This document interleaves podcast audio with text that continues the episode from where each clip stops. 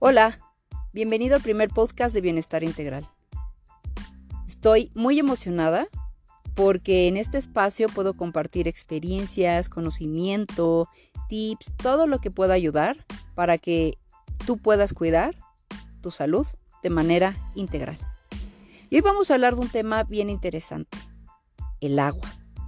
Si bien es cierto, es un tema bien trillado, a lo mejor no te has puesto a pensar por qué cuando anuncian el agua embotellada, dicen un agua ligera. ¿Lo has considerado alguna vez por qué es ligera?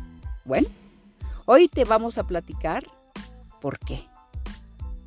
Vamos a comenzar explicando un poquito la densidad del agua. ¿Qué quiere decir? Que tiene una molaridad, tiene un peso de 308 este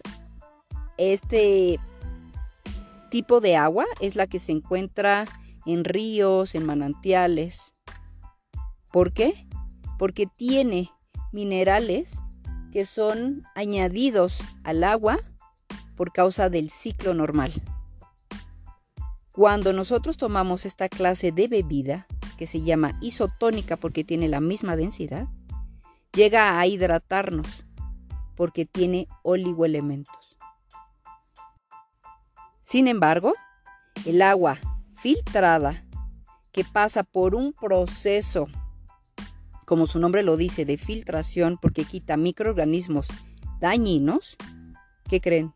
También quita oligoelementos. Y eso la hace más ligera y menos tensa.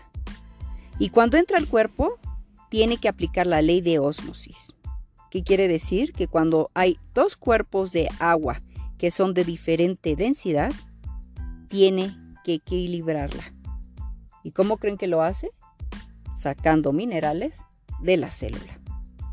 Y lamentablemente, cuando tú tomas este tipo de agua filtrada, ligera, sin densidad, en el momento que tú vas al baño, no solamente estás liberando el agua que entró, sino todos los minerales que tuvo que utilizar esa agua para poderla compensar.